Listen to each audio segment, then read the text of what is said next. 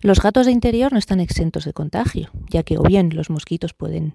entrar en los hogares y contagiarles de dirofilariosis, o bien pueden tener macetas o terrazas con plantas en las que puedan proliferar eh, caracoles que sean también hospedadores de verminosis pulmonares.